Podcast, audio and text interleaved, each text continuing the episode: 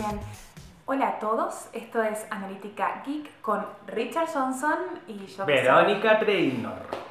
Muchas Te interrumpí, no te no, perfecto, perfecto, perfecto.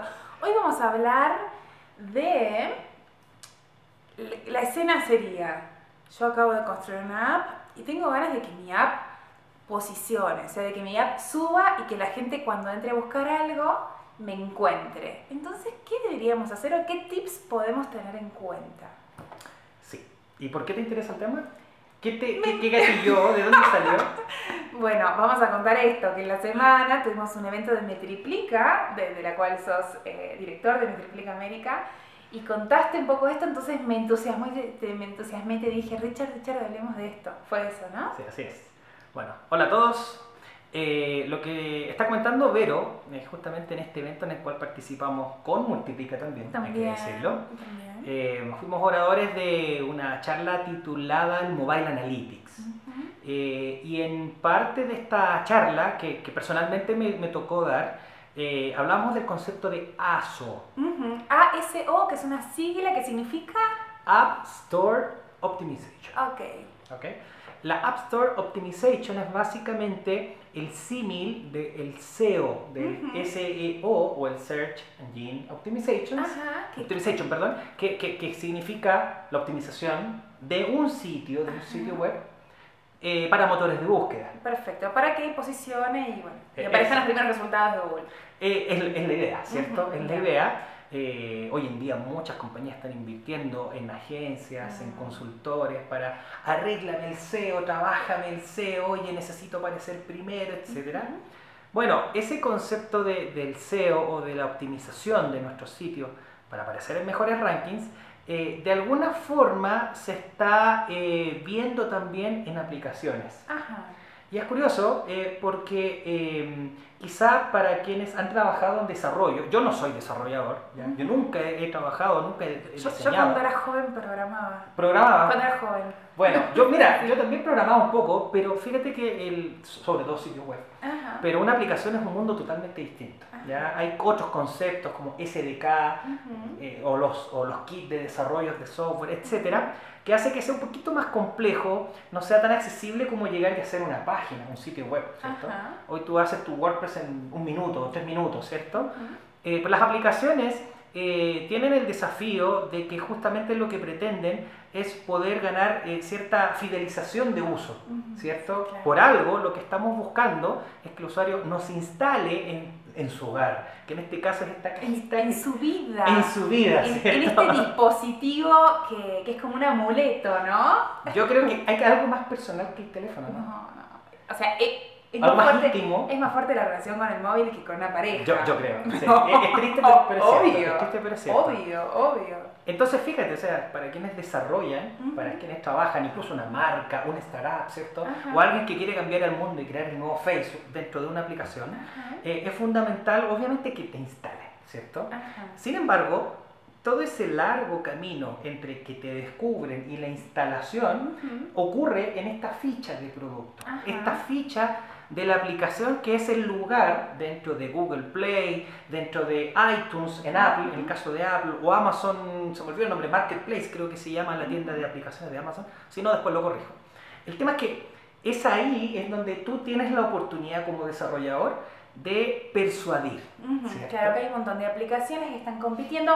No hablamos de cuando uno se descarga Facebook ni Instagram, sino de estas aplicaciones que son un poco más, que tienen una competencia mucho más Exacto, cercana, ¿no? exacto. Me contabas la vez pasada del ejemplo de, no sé, que estábamos buscando una radio en Chile, ¿no? O algo para escuchar las radios de Chile. Entonces decías, bueno, a ver, ¿qué aplicación me bajo? Exacto. O sea, básicamente tú buscas radio en Chile, radio en México, radio en España, en, en Google Play, en- vamos a tomar el caso de Google Play, que es el que mejor manejo porque tengo Android, yo soy Ujú. chico Android. Ok. Eh, cuando buscas radio de cualquier país, eh, hagan la prueba. Básicamente se van a encontrar con al menos 20, 20 aplicaciones distintas que persiguen el mismo objetivo o Claro. que, entre comillas, intentan satisfacer la misma necesidad. Claro, claro, claro. Entonces un desarrollador, ¿qué tiene que tener en cuenta en el momento en que sube la aplicación? A ver, eh, ASO, para volver un poco al concepto, o esta optimización de la App Store, se refiere a eh, considerar elementos que en, en esta ocasión vamos a limitarlos a seis. Seis elementos que debiese considerar un desarrollador o alguien que está a cargo de una aplicación para incluir dentro de esta ficha de la aplicación, eh, justamente para poder tener o un mejor posicionamiento o una mejor relación, eh, digamos, o percepción, mejor percepción del punto de vista del usuario para quien instale Ujú. respecto a la competencia. Ok, ¿cierto? ok. En esta competencia darwiniana de a ver qué aplicación gana, hay que tener en cuenta. Sí. Vamos, a tener en cuen- vamos a explicar hoy seis cositas. Se- Seis cositas. Ok. Hay algunas que tienen que ver con eh, aspectos netamente de variables de Google. Así como en el SEO, eh, Google tiene la dimensión desconocida de Ujú. miles de cosas que uno no tiene ni idea, eh, que hace que aparezca primero o segundo, pero hay otros elementos que sí son más conocidos. Número uno, A ver, número uno. Eh, el título, el título de la app. el título de la app. Eh, ahora, claramente una aplicación como Instagram eh, no tiene otro nombre que colocarle. Le va a colocar Instagram y cuando alguien quiera implementar o instalar Instagram, va a buscar Instagram, ¿cierto? Ajá. Pero hablamos básicamente de aquellos ejemplos que tienen que ver con eh, aplicaciones más commodity. Commodity es un concepto que se aborda o se adapta eh, para de alguna forma definir algo que tiene una, un uso o un uso general, eh, algo común, que es básicamente eh, reconocible en muchos lugares distintos, ¿cierto? El Ok. commodity. Entonces, eh, las 20 aplicaciones de redes de Chile todas hacen lo mismo Claro. o pretenden hacer lo mismo. Entonces el, el título en este caso importa mucho, pero como segundo elemento, el logo o icono. Ok, ok, que me mostrabas la vez pasada, claro, iconos mejor trabajados generan mayor persuabilidad o mayor persuasión en la gente y la gente, a- eh, me, me está faltando el verbo, digamos, tiende a bajarse aplicaciones con mejores iconos que con peores iconos. Se ve seducido. Se ve seducido. se Es ve como la abejita y la flor. Oh, ¿Cierto? Ok, La, la abejita y la flor. ¿cierto? La abejita y la flor más atractiva, bueno, se dirige ahí. perfecto, o sea que ahí necesitamos un buen diseñador gráfico que nos trabaje el logo. Sí, que nos trabaje el logo. eh, obviamente hablamos de algo único, de algo que sea bien específico, que represente un poco, ojalá. Claro, porque ¿qué hay logos medio chafas. La palabra Sí. chafa es como una palabra mexicana. Chapas mexicanos, ¿cierto? Chafa mexicano, en España sería cutre, en Argentina sería truchos, Sí, sí, sí. en tal cual. Chile, Uy, no tengo idea. En Chile, en Chile ¿cómo sería algo medio rasca? rasca. Medio rasca. Muy bien, o sea, el icono Pero no puede ser rasca. rasca. El icono no puede ser rasca. Claro, o sea, el icono ojalá único y ojalá que tenga elementos que, que, que permitan entender el concepto, ¿cierto? Ok. Aplicaciones que tienen que ver con fotografía generalmente tienen un lente de cámara o tienen algo que tiene que ver con Ok, fotografía, Perfecto, ¿cierto? entonces ahora vamos título, icono O, o logo, ¿cierto? o, o logo, claro. Segundo elemento, la descripción. Muy bien. Eh, quizá para quienes tienen una startup, startup perdón, y, y están eh, lanzando una aplicación, es muy probable que tengan un nombre muy distintivo, así como la típica web 2.0, un nombre que no dice nada en realidad. Es un nombre muy chiloco, como decimos en Chile, o, o un nombre muy divertido, pero que uno lo lee y no tengo idea qué significa. ¿Cierto? Sin embargo, la descripción es el lugar en donde tienes la oportunidad de persuadir. Ok, y explicar los objetivos y los beneficios de uso. Claro, claro. Perfecto. Eh, la, la descripción tiene que explicar varias cosas. Primero, eh, qué intenta satisfacer como necesidad. Ujú. Claramente, ¿cierto? Bien. Características generales, quizá qué otros elementos el usuario va a poder obtener, Ok, etcétera. O sea, es donde te la juegas, donde te Ok. la juegas definitivamente. Excelente. Entonces, título, icono, descri- eh, descripción, ¿qué más? A ver, eh, y aquí volvemos a la- al, al SEO tradicional antiguo, porque actualmente ya no se utiliza, que son las keywords. ¿ok? Ujú. En el SEO antiguo, y digo antiguo porque eh, básicamente el mal uso de las keywords en los distintos sitios hizo que Google los sacara del mapa. Claro. Pero las keywords, como su nombre lo indica, o palabras claves, son aquellos conceptos que en una o, o dos palabras. Eh, definen de qué trata la aplicación, ¿cierto? Claro. De manera que calcen un poco, ojalá, y esto es importante, que ojalá calcen con los términos que un usuario utilizaría para buscar. O sea que la descripción tiene que contar con esos keywords. Sí, eh, ahora, ahora son elementos también por separado. Tú puedes colocar en tu cajita la descripción Ok. y por separado colocar. Agregar los los, keywords. los keywords, ok. Exacto. ok. Entonces ahí tendríamos. ¿Cuántos van? Tenemos cuatro, entonces van a ser más de seis. No, lo Van a que- ser siete. No, no, no, no, ¿No? no, tranquilo, tengo fe que en hacerse. Ok, a ver, entonces hasta ahora cuatro. Título, icono, descripción y keywords. Ah, es que el título Sí. va con icono. Sí, Sí. ¿cómo? No. ¿No? Entonces, ya, entonces van a ser No, van a siete. ser Entonces van a ser siete. siete. Muy bien, ¿y cinco? A ver, cinco, y aquí nos metemos un poco más en los elementos ya más psicológicos que es tu campo, creo yo. ¿no? Ponele. bueno, trabajo en user research. Bueno, eh, Digamos. eh, es más humanoide el concepto. En este sentido tiene que ver con los screenshots. Ajá, muy bien. ¿Cómo tienen que ser los screenshots? A ver, O sea, perdón, los screenshots nos referimos a como las imágenes que van en la ficha de la aplicación. es lo que acompaña. Muy bien. ¿Cierto? ¿Y cómo Eh, tienen que ser esas imágenes? A ver, claro, técnicamente uno puede colocar las imágenes que quiera. Y sería una locura no colocar algo que tenga relación con la aplicación, ¿cierto? Pero en este sentido lo que importa, a ver, hemos identificado como dos grandes tipos de screenshot, y aquí me, me estoy lanzando, ¿cierto? Por lo que uno ha visto, lo que uno eh, ha podido experimentar, pero hay dos grandes tipos. Uno eh, tiene que ver justamente con eh, colocar pantallazos, ¿cierto? Reales de una experiencia dentro de la aplicación. Ajá. Es decir, a medida que vamos utilizando la aplicación, se le saca un screenshot, en este caso Auténticas capturas de pantalla. capturas de pantalla, Claro. ¿cierto? Ojalá capturas que tengan que ver con secciones claves. Si hablamos de una aplicación bancaria, cómo se ve la captura del login, cómo se ve el estado de cuenta, cómo es básicamente en una, en una captura la experiencia de una transferencia, ¿cierto? Perfecto. Esto es para evitar que el usuario tenga que, vaya a ingresar a ciegas.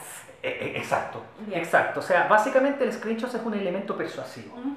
Pero esa es una categoría. Y está la otra categoría, yo estoy categorizando básicamente, Ok. pero es la que comúnmente encontramos en los videojuegos. Ujú. que en vez de mostrar eh, tanto eh, la captura de, de la experiencia del De juego, pantalla. te colocan un, un concepto más de comunicación marketera, de marketing, mercadotecnia, ¿cierto? Te colocan, por ejemplo, si es un juego, te colocan los personajes y te Ajá. destacan los poderes o las cosas que puedes llegar a hacer, sobre todo cuando son juegos que eh, intentan tener una comunidad de jugadores, ¿cierto? Ajá. Entonces ensalzan mucho los elementos, eh, la fortaleza del juego, pero no tanto eh, la vista de la captura, la captura claro, del juego, ¿cierto? claro. A ver, yo creo que aquí es un tema un poco relativo, pero sin duda cuando el usuario, antes, cuando está en, esa- en ese periodo de selección de una aplicación, Ajá. es muy importante que la captura o el screenshot represente fielmente lo que va a poder O experimentar. sea, que muestre realmente cómo es la interacción, o, o sea, cómo son las pantallas del juego. Sí, y la verdad lo digo porque eh, quizá eh, cuando intentamos colocar un screenshot que quizá pueda ser engañosa, eh, de hecho hay un, hay un meme, a mí me encanta, Ajá. tú, no sé si tú conoces esta conferencia de, de videojuegos que se hace una vez al año, la E3 creo que se llama. Es una conferencia en donde básicamente los desarrolladores de juegos van y muestran Ajá. lo que van a lanzar próximamente. Y, y uno de los memes que es muy divertido es te colocan una, una screenshot de, de- de la resolución de un juego que se ve brillante, se ve increíble en la presentación. cuando Pero juego- cuando el juego después lo compras ves que la resolución es una mierda. ¿ya? Claro. Básicamente esa, esa distinción. Ujú. Ahora, ¿qué ocurre? Efectivamente, en un screenshot que a lo mejor tiende a ser un poquito a, a jugar con lo que realmente vas a ver, tú le instalas, obviamente. Pero ¿qué ocurre después? La decepción, La decepción. claro. Juegas con esa expectativa, no estás a la altura de esa expectativa y te terminan desinstalando o simplemente Poniendo- no te, no te abren la aplicación. O poniendo una mala review. Y Ah, con eso vamos buen al punto punto, 6. buen punto, buena introducción al punto 6. Muy bien, muy bien. Estuvimos como un puente. Exacto. Eh, el, el punto 6, ¿cierto? ¿No es Sí, no es el 6. Es el seis. Es el 6. Eh, justamente los reviews y la puntuación, las famosas estrellitas y comentarios que realizan nuestros usuarios de la aplicación una vez experimentaron eh, eh, el hecho, la utilización de, de- de la misma, ¿cierto? Eh, aquí, bueno, Esto ayuda a posicionar. Bueno, a ver, siempre me pasa cuando uso aplicaciones de que cada tanto un, me aparece un screen. Bueno, deseas, deseas puntuar, deseas puntuar, muy cada tanto, ¿no? sí, Esa es una estrategia Sí, es un- para que el usuario puntúe y así posicione en el, en el App Store Sí. la aplicación. Mira, recuerda un punto que tú misma mencionaste eh, en esta conferencia que participamos en la semana. ¿Lo mencionamos no? Creo que no lo mencionamos. Bueno, da lo mismo. En, en otro episodio lo, lo contaremos. En otro episodio lo contaremos, pero eh, tuvimos una charla en la semana y, y Verónica hizo una presentación bien interesante eh, acerca de los millennials, ¿cierto? Eh, y, el, y- el uso de, de mobile, fue, fue Ok. bien, bien, bien interesante. Pero hay un ejemplo que tuviste que tenía, ver- que tenía, tenía que ver con el social proof. Sí, totalmente. Social proof es esto, eh, estamos hablando de que cuando una persona eh, no tiene las herramientas completas para poder hacer una elección de compra, no es un experto para poder elegir, se apoya en determinadas cosas. Es como cuando uno va a un restaurante y ves, no sé, 80 ítems exactamente iguales y la verdad es que entre 80 ítems no puedo elegir, entonces necesito saber, bueno, a ver, ¿qué me recomiendan? Y uno llama al camarero y le, a ver, recomiéndeme usted porque francamente si elijo entre esto seguramente me pueda equivocar, ¿no? Claro. Entonces, en el mundo, digamos, de a ver cómo se eligen las cosas, ayudan estas cosas de a ver qué eligieron los otros, ¿no? Entonces, me persuade para elegir por ese lado, a ver qué puntuación le dieron los otros. Es como cuando entro a Netflix, mis amigos de Facebook vieron estas películas. Ah, perfecto, entonces voy por este lado y esto me ayuda a elegir y me ayuda a zafar esta angustia que significa elegir, que realmente es bastante angustiante para el ser humano, ¿no? Eh, y bueno, todo esto es porque en la presentación hicimos em, entrevistas a 25 jóvenes de distintas ciudades, de Madrid, Barcelona, Chile, Perú, Buenos Aires, bla, bla, bla, no sé si todo el mundo lugares. mundial, todo el mundo mundial. Todo el mundo mundial de habla hispana, digamos. Y, y nos contaban su mejor experiencia online y su peor experiencia online. Ese informe anda dando vueltas ahí. Creo que la keyword para buscar los millennials, Vero Trainor, eh, y ahí lo pueden encontrar. Eh, o en mi Twitter, Vero Trainor. ¿Y tu Twitter cuál es? R. Johnson H. Muy bien. Lo, lo colocaremos. No, por ahí lo prontamente, Prontamente. prontamente. Y bueno, perdón, y de paso, nuestro Twitter es arroba analítica y ahí nos pueden encontrar. Entonces, vuelvo a, vuelvo a las reviews. Eh, en, esa, eh, en esas entrevistas que hicimos, uno de los chicos decía y hablaba de su experiencia comprando drogas ilegales en Europa. Y decía, esta es la mejor experiencia. ¿Por qué? Porque yo le pongo una calificación al otro, el otro me pone una calificación a mí, y todo se sostiene, como esto es ilegal, este mercado es ilegal, todo se sostiene a partir de la puntuación y de la reputación, ¿no? Entonces, ¿qué pasaría si esta experiencia de la reputación fuera a todos los ámbitos, ¿no? Y todo se basara en la reputación, cada uno se cuidaría muchísimo más en lo que hace, ¿no? Totalmente. Totalmente. Bueno, lo mismo pasa con Uber, acá con los, los taxis o bueno, estos autos que funcionan como taxis, donde uno baja y le pone una puntuación y el chofer también le pone una puntuación al pasajero, ¿no? Entonces, ambos se, se ponen puntuaciones, ambos se califican, entonces entre los pasajeros nos cuidamos y entre los choferes también se cuidan, ¿no? Entonces, esto hace que la comunidad sea horizontal. De hecho, ayer justamente, perdón, hoy en la mañana pensaba, qué interesante, porque esto hace que los choferes también se cuiden, esto hace que el proletariado también se cuide, y esto horizontaliza, ¿no? No es que solamente los choferes eligen y pueden hacer, y Te da pueden poder. hacer lo que quieran. Te da poder. Sí, Te tal da cual. poder. Te da poder. Ese, ese- ese mismo concepto de social proof es el que se intenta capturar con los reviews de una aplicación, que básicamente manifiesta cómo fue mi experiencia respecto a la instalación, al uso, eh, al uso continuo, básicamente, y que en muchos casos, y muchos de ustedes también lo- los verán cuando realizan una búsqueda de qué instalar, eh, miran las recomendaciones, perdón, los reviews en este caso, y muchas de ellas tienen eh, respuestas de los mismos desarrolladores, porque entienden la importancia de tener una buena reputación, ¿cierto? Es como lo que hace muy bien eh, eh, Foursquare, ¿cierto? Que básicamente uno puede publicar un lugar y das tu impresión y si lo recomiendas o no. ¿cierto? Entonces, este sexto elemento, el de los reviews o de las estrellitas, viene como que a no, no a cerrar, porque nos falta un séptimo, eh, a, a cerrar un poco lo que tiene que ver con la calidad, la medición de la calidad. Excelente. Todo lo que el desarrollador y el desarrollador, desarrollador del producto puede hacer para posicionar. Entonces, reiteremos a la gente, son títulos, eh, el icono con calidad, eh, una descripción completa, keywords que, bueno, que estén vinculadas con el concepto y que la gente vaya a buscar esas keywords, eh, screenshots que sean de los pantallazos, el sexto era esto, eh, reviews. y, El puntuación, el y el séptimo, El séptimo es la dimensión desconocida y es Ujú. lo que Google eh, utiliza para sí mismo, son los elementos o variables que desconocemos lamentablemente, eh, similares quizá a los de, a los de SEO, eh, aquellos elementos que de alguna forma eh, influyen en que tu aplicación aparezca primero, segundo, tercero en la lista. No puedo mostrar más detalles porque lógicamente es parte del modelo de negocio, ¿cierto? Ajá. Eh, El algoritmo de Google nunca, tanto en SEO claro. como en ASO, se va, se va a destacar. Ujú. Ok, entonces ya tenemos seis cosas por lo menos que los usuarios pueden hacer. La séptima es la dimensión desconocida, pero seis de esas cosas los desarrolladores las pueden hacer. Sí, sí, eh, está, está en el control eh, de- dentro de la misma interfaz de administración de, de los desarrolladores Bien. poder eh, persuadir de la mejor manera. Excelente. El título, descripción, Ujú. un icono bonito, un logotipo bonito, ¿cierto? Ojalá Ajá. único y representativo. los reviews, Muy bien. me faltó alguno, ¿no? Ah, Las la keywords. Las keywords y las descripciones, ¿cierto? Ajá. Entonces todos esos elementos, eh, más allá de que Google eh, sea capaz de identificar un, un icono o no, sí, persiguen dos fines. Uno, persuadir, seducir a la gente, así como la abejita en la flor, a que llamemos la atención como una, como una como aplicación, puedan entender qué hacemos en la descripción y en los screenshots y mediante los reviews tengamos esa validación social que justamente certifica, entre comillas, que somos una aplicación de calidad. Y ayuda a los usuarios a tomar una decisión. Sí, sí, bueno, y quizá como un octavo, como el bonus track de A los ver. puntos, yo pondría simplemente estar atento a los reviews y contestarlos. Ok. Porque una aplicación, la verdad es que cuando se lanza por primera vez puede tener ciertos errores, ¿cierto? Ujú. Eh, y, y- y la verdad es que los errores son permitidos cuando existe conciencia de querer mejorar. Totalmente. Y esa concientización se puede manifestar en responder a los usuarios o incluso cuando son aplicaciones pagadas, dar la opción de poder dar el reembolso, Wow. darles un reembolso, ¿cierto? Impresionante. Pero todo eso es review.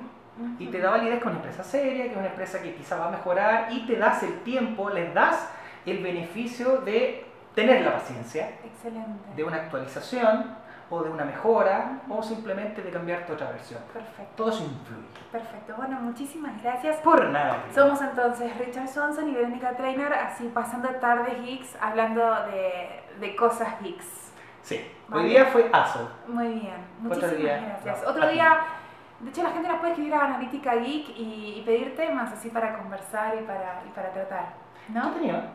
Muy entretenido. Lo pasé muy bien. Muy entretenido, yo también, yo también. Un gusto. Chao. Adiós. Bye bye.